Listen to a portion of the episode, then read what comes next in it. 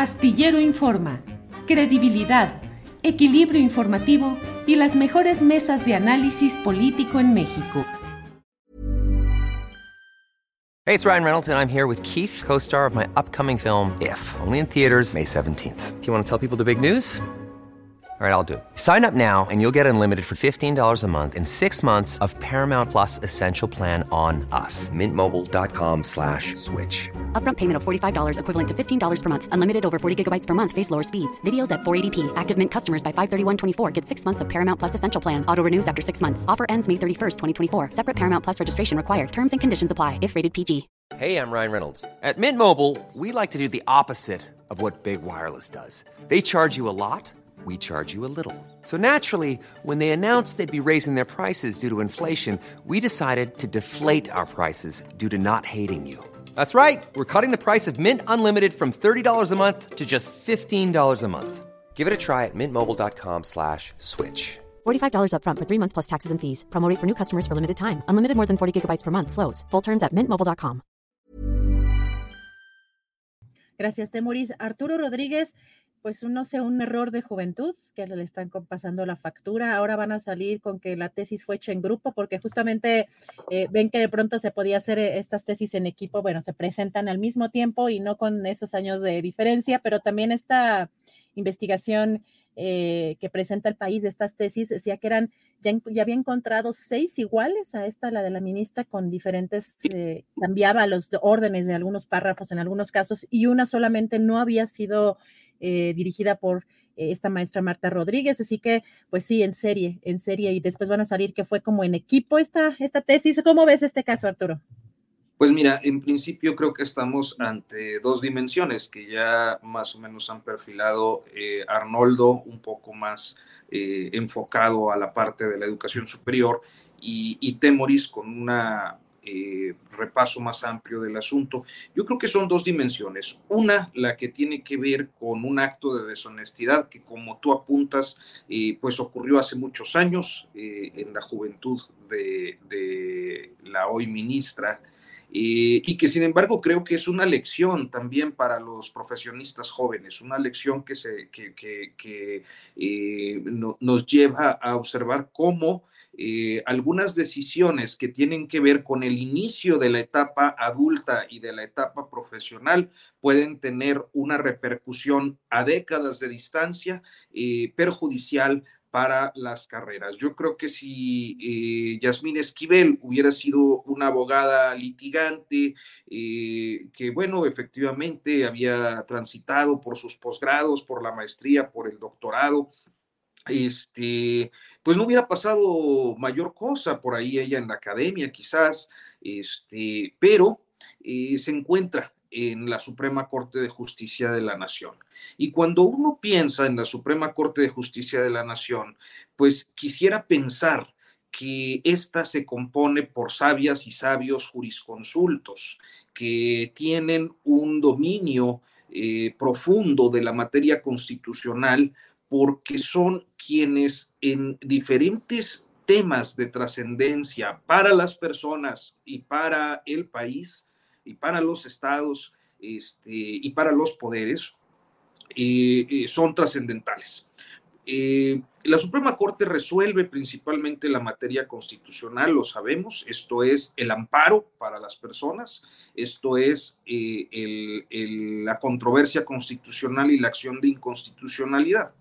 De manera que al momento de revisar el apego tanto de actos de autoridad como de disposiciones eh, jurídicas, eh, legislativas inclusive, este, pues eh, tiene en sus manos, tiene la última palabra y tiene en sus manos el futuro del país en temas torales. Entonces, sabemos que la integración de la Corte como de, pues la mayoría de los órganos autónomos eh, en, eh, que, eh, yo lo describiría así teóricamente. sabemos que hay tres poderes, pero bueno, los autónomos son una especie de poder o de podercito especializado. tienen una integración con eh, una orientación política o con una serie de eh, intereses políticos que se expresan eh, en la forma en la que se reparten las posiciones. Esto no es inusual, forma parte de los consensos, de los acuerdos que, en una democracia representativa se dan. Y, y no es ni bueno ni malo, simplemente así ocurre eh, claro, insisto, en el ideal uno esperaría que esos representantes políticos pues eh, tuvieran la responsabilidad de eh, postular a personas con el expertise, la capacidad, los conocimientos, la integridad para, para resolver cosas. Entonces, estamos primero frente a un hecho, el del plagio, que cuestiona la el profesionalismo, la integridad, la legalidad, este, inclusive la subsistencia de la trayectoria profesional de una ministra. Por el otro lado, nos encontramos frente a un hecho político, por eso hablaba yo de, dos dimensiones. Un hecho político en el que un intelectual, y un escritor como lo es Guillermo Sheridan, efectivamente identificado mucho con el grupo Letras Libres, y ha eh, revelado eh, lo que eh, estamos hoy teniendo como materia sobre la mesa. Y esto se ha convertido en algo que las oposiciones han retomado para cuestionar lo que se viene interpretando como una eh, intencionalidad del Poder Ejecutivo para influir a través de Yasmín Esquivel en eh, la elección de presidente de la Suprema Corte. Es decir, para que el presidente López Obrador tenga eh, a una ministra afín en la Suprema Corte de Justicia de la Nación. Entonces, bajo esa interpretación, porque bueno, Yasmín Esquivel ha sido ministra gracias al presidente López Obrador eh, y sus posturas han sido eh, próximas a las del gobierno. Eh, no sé, yo no soy ahora sí que un sabio jurisconsulto para hacer un análisis de, de sus este, definiciones en materia constitucional, pero digamos que su visión coincide con la del presidente López Obrador, pues eh, el análisis es eh, natural. los opositores dicen, bueno, pues es la candidata que trae la línea presidencial, es la candidata del presidente López Obrador, y en consecuencia asumen el tema que es su papel, es decir, eh, las oposiciones están ahí para eso, para contrapesar, para cuestionar, para confrontar en temas en los que el poder, eh, el, grupo en el poder, eh, la mayoría, que es el gobierno, pues eh, tiene flancos débiles o vulnerabilidades. Y Yasmín Esquivel, a partir de este asunto, se convirtió en una vulnerabilidad política. Una vulnerabilidad política que problematizó más allá de lo que normalmente se problematiza una sucesión en la presidencia de la Suprema Corte, eh, que ha dejado mal eh, encaminada la apuesta presidencial. Entonces, eh, está un hecho que es la parte de la integridad académica ocurrida hace muchos años, que impacta en el presente, y está el hecho de que hay un, un asunto político. ¿Qué es lo que va a pasar?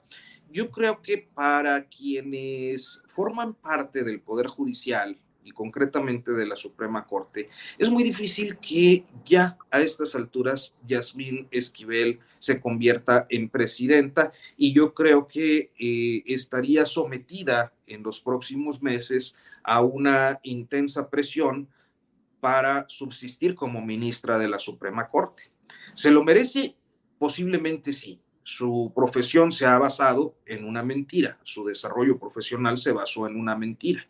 y lo que no necesariamente en este país tiene consecuencias, y esa es la otra posibilidad, porque el propio Sheridan ha revelado otros plagios, y precisamente en el ámbito del derecho. Y hablo concretamente del plagio de tesis del doctor Alejandro Gersmanero, que es fiscal general de la República y que a pesar de la revelación que eh, a todas luces eh, evidenciaba un acto de deshonestidad eh, en la trayectoria de Gersmanero, pues sigue tan campante como fiscal general de la República, por lo tanto abogado de la nación. Entonces, en este país pareciera que no es relevante.